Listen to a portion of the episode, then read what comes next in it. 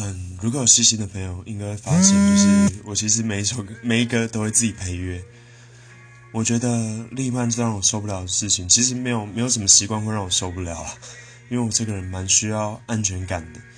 我觉得只要是他让我觉得有安全感的话，其实他的一些小小的习惯啊，不一定是好习惯，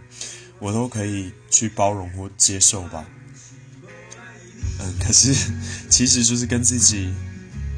价值观跟整个想法相同的人很少，然后谈起跟自己不一样的恋爱又很难，所以如果大家你们遇到一个价值观自己跟很跟自己蛮像的一个人的话，然后你们又很合拍的话。就是大家，我建议啦，是尽量去忽略他一些生活的小习惯吧，因为